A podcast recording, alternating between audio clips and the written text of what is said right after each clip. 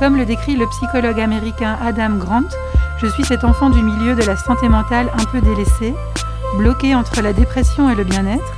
Je suis le copain apathique que se traîne pas mal de monde depuis le début de la pandémie. Je suis cet ado qui traîne les pieds pour aller marcher avec sa famille. Je suis le non-engouement à la veille des vacances. Je réalise mes tâches professionnelles sans grande motivation. J'ai de l'énergie, mais la passion joue à cache-cache. Je suis, je suis le languishing ou le sujet le plus lu dans le prestigieux journal du New York Times en 2021. Et dans cet épisode, on va m'analyser pour mieux me comprendre. Allez, c'est parti. Bienvenue dans Tout va bien, un podcast féminin pour adoucir le quotidien. Faut pas tuer les instants de bonheur, Valentine. La vie, c'est comme une boîte de chocolat. On ne sait jamais sur quoi on va tomber. Did I tell you how divinely and utterly happy I am? Cet épisode est présenté par Juliane Monin. Avant de commencer, on vous précise juste que cet épisode a été enregistré avant la levée des mesures sanitaires de février 2022, mais on a décidé de le publier quand même, puisque les émotions qui vont être décrites dans cette discussion peuvent survenir à n'importe quel moment, et que du coup le thème pouvait quand même vous aider si vous vous reconnaissez dans le languishing. Le languishing, ou en français la langueur, un ennui, une fatigue sans dépression ou burn-out, qui caractérise l'état psychologique de nombreuses personnes depuis le début de la pandémie, c'est également le sujet le plus lu du New York Times en 2021. Afin de mieux comprendre ce terme, nous accueillons Adèle Zuffray, psychologue FSP. Bonjour Adèle. Bonjour. Comment vous comprenez le, le terme du languishing inventé par le sociologue Corey Keyes Je le comprends vraiment dans son aspect très linguistique de la question de la langueur.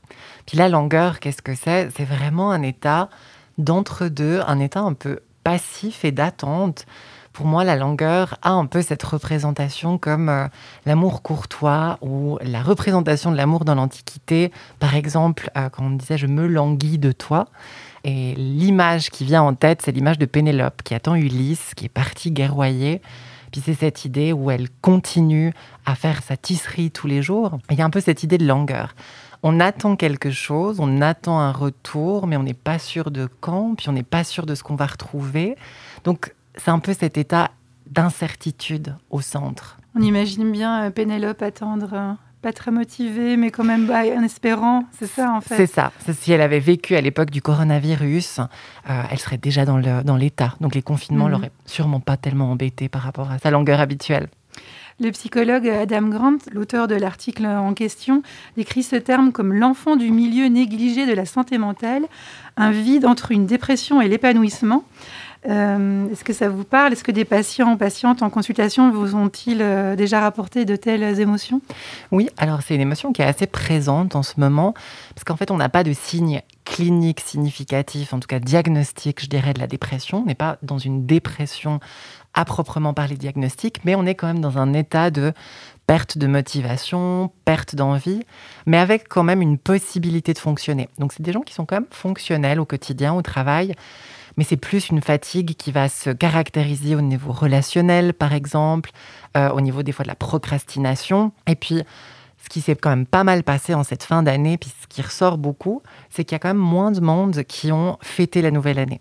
Le fait de fêter la nouvelle année avec du monde, d'être euh, à une soirée, ça a été moins le cas cette année. Les gens sont plutôt restés chez eux, entre eux, ou vraiment seuls. Donc, il y a un peu cette idée de je me terre et puis j'ai pas trop envie d'avoir des relations et puis d'être dans, dans, un espace où il y a beaucoup de bruit, beaucoup de monde.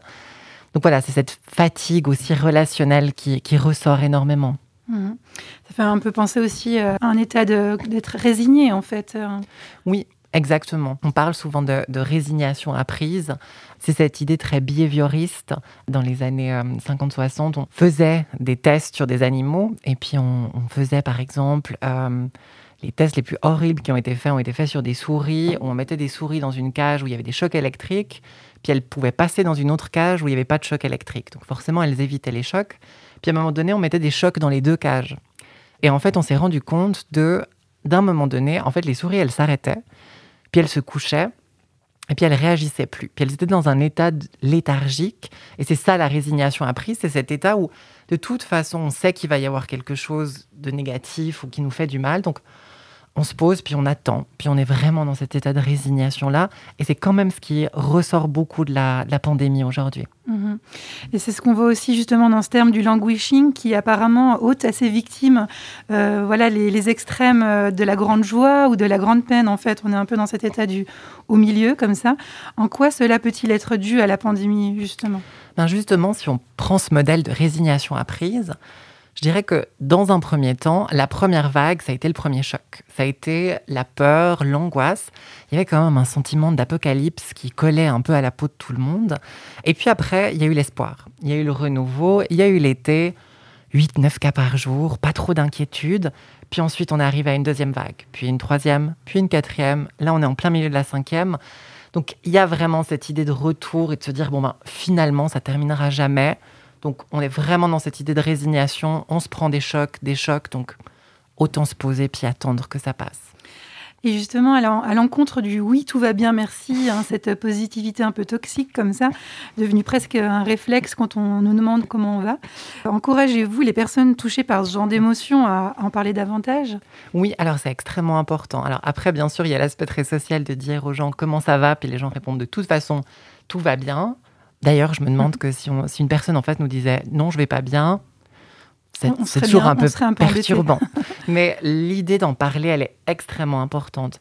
Il y a un sociologue français, Louis Quéré, qui a sorti un livre il n'y a pas très longtemps qui s'appelle La fabrique des émotions, qui est très très intéressant parce qu'il explique que de parler de ses émotions et de parler de certains sentiments, ça leur donne une tangibilité dans la réalité. Et ça permet, grâce à l'intersubjectivité de l'autre, c'est-à-dire notre subjectivité et la subjectivité de la personne en face ou des personnes en face, de pouvoir reprendre une forme de pouvoir sur les émotions, sur les sentiments, un peu comme des groupes de parole.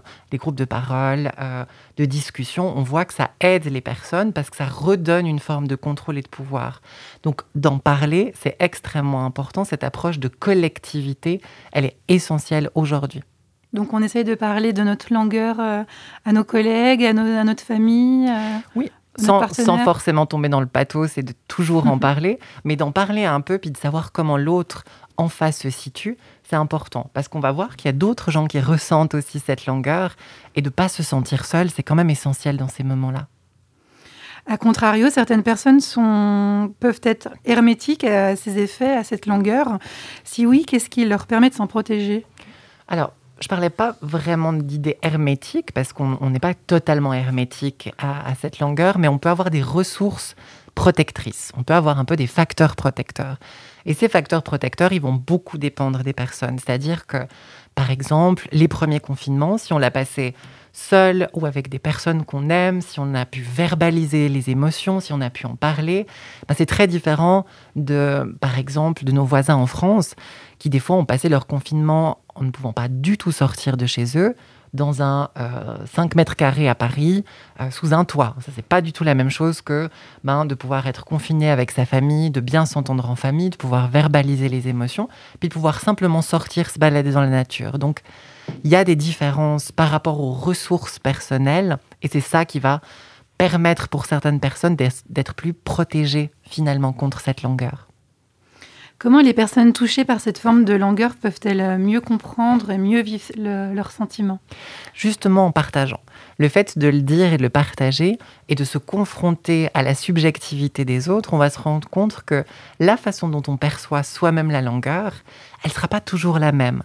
Et on va pouvoir, grâce au retour des autres personnes, aussi se dire, ah ben, on peut la voir de façon différente. Et puis du coup, on revient sur cette question de prendre le contrôle et d'avoir un peu plus cette perspective de je ne suis pas seul, il y a d'autres perspectives que moi sur cette longueur et comment est-ce qu'ensemble on peut faire pour en sortir. Adam Grant évoque également dans le languishing des problèmes de concentration et de motivation. Comment retrouver élan et entrain euh, que ce soit à la maison, au travail ça va passer par des petites étapes. Dans un premier temps, il y a l'idée de pouvoir se connecter aussi à ses besoins, puis de se dire ben, qu'est-ce qu'on a envie de faire? Ça peut passer par une après-midi jeu, ça peut passer par lire un livre, se reposer, simplement faire des activités pour soi. Après, l'autre aspect important, c'est de pouvoir avoir aussi une activité sportive, parce qu'on sait que le sport, ça a un excellent impact autant sur l'aspect physique que sur l'aspect psychologique. Alors, on n'est pas en train de demander d'aller euh, aux gens d'aller pousser à la salle tous les jours pendant deux heures, mais simplement de marcher dans le quartier, de se balader un peu, ça, ça a déjà des effets. La marche, ça a déjà des effets. Puis pour les personnes qui en ont envie, la sexualité aussi. La sexualité, permet aussi des shots euh, d'endorphine, d'adrénaline qui font qu'on va mieux. Donc faire du sport, avoir des activités, même des activités sexuelles, ça implique quand même une possibilité de reprendre le dessus sur, euh, sur ces sentiments-là. Souvent, quand on, souffre de cette fatigue ou de cette langueur, on peut se dire, allez, euh, le matin, plein de, bonnes résolutions dans la tête, on se dit, allez, on se met un coup de pied aux fesses euh, est-ce que c'est un bon état d'esprit ou est-ce que ça peut être trop interprété comme une injonction? Il y a vraiment justement cette idée, euh, comme vous le dites, d'injonction et de pression, de se dire c'est la pression à la performance. Je dois aujourd'hui performer, me motiver. Puis quand on n'y arrive pas, ben, on se sent encore plus mal parce qu'on se dit ben, même ça, j'y arrive pas. Donc il faut pouvoir aussi s'écouter soi-même et puis être patient, patiente avec soi-même et de se dire bon ben je vais essayer de faire mon maximum aujourd'hui. On n'est pas obligé de se mettre des grands objectifs. On peut déjà simplement l'objectif de aller à la salle de bain et se brosser les dents, c'est un objectif. Hum. Donc de partir avec des tout petits objectifs comme ça et de ne pas trop se mettre la pression. Puis il y a cette pression intérieure, mais il y a aussi l'injonction des autres. Parce que les autres qui ne ressentent pas le languishing peuvent très bien dire Ah, mais c'est bon, juste un coup de pied aux fesses, et puis ça va aller. Puis ça, c'est encore pire, parce que la pression des autres, ben, elle nous enferme encore plus dans une performance. Alors, est-ce que la langueur part au bout d'un moment? Ben, La langueur, alors elle s'en va pas du jour au lendemain. C'est un peu comme le Covid, on ne peut pas se dire que du jour au lendemain ça va partir, mais on peut travailler dessus. Et on peut justement, comme je disais avant, reprendre du pouvoir et reprendre du contrôle. Ça permet de traverser cet état de langueur. Et la langueur, je dirais, elle ne part pas, mais elle se sublime. Elle devient autre chose et elle peut devenir une force. Peut-être pour rassurer nos auditeurs et auditrices, euh, vous parlez de sublimation, mais quelle est l'étape d'après, la marche du dessus? Comment elle se transforme? Ça va beaucoup dépendre des personnes. Elle va se transformer. Il faut essayer un maximum de la transformer en ressources et en force. C'est de se dire que dans cet état d'attente, de stase, on peut aussi se rendre compte de certaines choses et prendre un peu du recul sur sa vie, sur ses besoins, comme on a dit, hein, la question du sens, de retrouver du sens. Et peut-être que sans cet état de stase, il n'y aurait pas cette possibilité de prendre du recul, puis un peu de, de méta-analyser ce qu'on est en train de vivre. Et c'est cette possibilité-là qui va nous permettre de retrouver un sentiment de, contrôle, un sentiment de sens, mais c'est pas aussi simple, c'est pas du jour au lendemain, ça demande un travail qui peut être plus ou moins long. Certaines personnes vont venir même en thérapie pour faire ce travail, d'autres plutôt individuellement, avec leurs amis, avec leur famille. Et c'est ça qui va permettre de cheminer tout au long de, cette réflexion. Les chiffres du Covid baissent un peu, les mesures euh, sanitaires s'allègent, et pourtant beaucoup de personnes stagnent dans leurs projets et ont du mal à se remettre en mode de marche. C'est un autre effet du languishing. Quels conseils euh, vous leur donneriez? Alors, aujourd'hui, on voit justement que comme il y a cette baisse du Covid, ben, on est toujours dans cet état de résignation. On se dit, bon, Là, c'est en train de baisser, mais quand est la prochaine vague? Quand est-ce que ça va revenir? Et même en dehors de l'aspect pandémique, il y a quand même encore beaucoup de choses qui font que les personnes ont de la peine à voir l'avenir. Donc, l'éco-anxiété, par exemple, euh, les cataclysmes climatiques toutes ces perspectives font qu'on a de la peine à voir notre avenir. Et c'est cette perte de sens, cette perte de vision d'avenir qui est fondamentalement problématique aujourd'hui. Donc il faudrait pouvoir aussi, comme on l'a dit, reprendre un peu de contrôle et ça peut passer par euh, trouver un sens à ce qu'on a envie de faire. On peut s'engager bénévolement dans, euh, dans des associations, on peut aller militer pour le climat par exemple, on peut sortir dans la rue, on peut en parler à ses amis, on peut faire de la politique. Enfin, il y a plein de façons de pouvoir redonner du sens. Ça, ça va être très individuel. Si je pouvais faire une métaphore un peu sur la conjugaison, notre verbe être aujourd'hui, il est beaucoup conjugué sur le futur du passé, alors qu'on devrait vraiment se concentrer sur du futur simple. Donc, une vision future qui n'est pas trop teintée du passé et de la résignation qu'on s'en fait. Là, vous parlez d'écologie, de politique, mais ça peut être peut-être aussi des, plus petits défis à notre échelle. Ça peut être euh, se reconnecter à sa famille, euh, retrouver un intérêt dans notre travail. Tout à fait. C'est pour ça que c'est très individuel et ça va beaucoup dépendre des personnes. Ça peut être entamer un projet comme euh, faire son jardin, avoir un petit jardin, euh, faire pousser des plantes à la maison. Enfin, ça peut être des, des, choses aussi basiques, entre guillemets, que ça, mais qui vont donner un sens à la personne et une vision prospective, une vision sur l'avenir. Est-ce que vous arrivez, euh, dans votre boule de cristal, à deviner quel serait le prochain terme, enfin ce prochain anglicisme qu'on va adopter en 2022, ou peut-être une tendance générale que vous observez? Alors, je suis pas médium, pas encore.